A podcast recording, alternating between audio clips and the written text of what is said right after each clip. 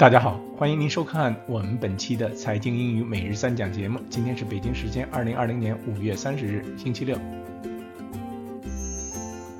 今天第一讲，我们为您带来的词是 capital。capital 呢是一个多义词，在财经领域的意思是资金、财富的意思。这种财富既可以是有形的财富，比如现金、股票等等，也可以是无形的财富，比如知识。另外，在日常生活中，capital 最常用的意思就是首都。比如北京首都国际机场就是 Beijing Capital Airport。好，我们来看例句。今天的例句多数还是由 Edward 用美音和英音两种方式来为您做示范。Airline is a capital-intensive industry. Airline is a capital-intensive industry. 航空业是一个资金投入巨大的行业。再来看第二个例句。In addition to possessing a big pile of cash, Microsoft also has a great pool of human capital. In addition to possessing a big pile of cash, Microsoft also has a great pool of human capital. 除了拥有大量的资金，微软还拥有巨大的人才库。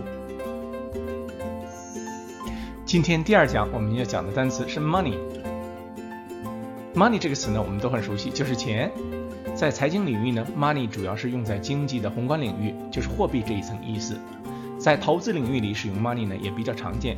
相比来说，在公司领域里，money 这个词的使用频率比不上 capital 或者 cash。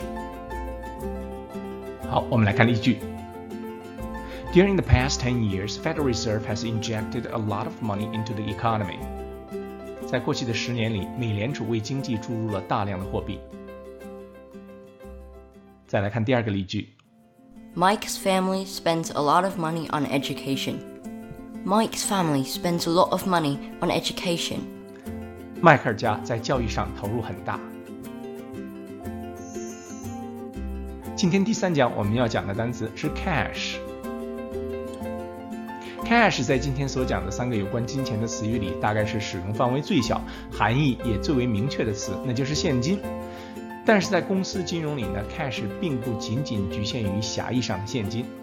首先呢，手头的现金是 cash，银行账户里的存款呢也是 cash。其次，凡是可以快速变现的资产也是统一算在 cash 这个项下的，比如短期的国库券等。这部分的资产呢被称为现金等价物。好，我们来看例句。During an economic crisis. Businesses that have a lot of cash usually have a better chance to survive.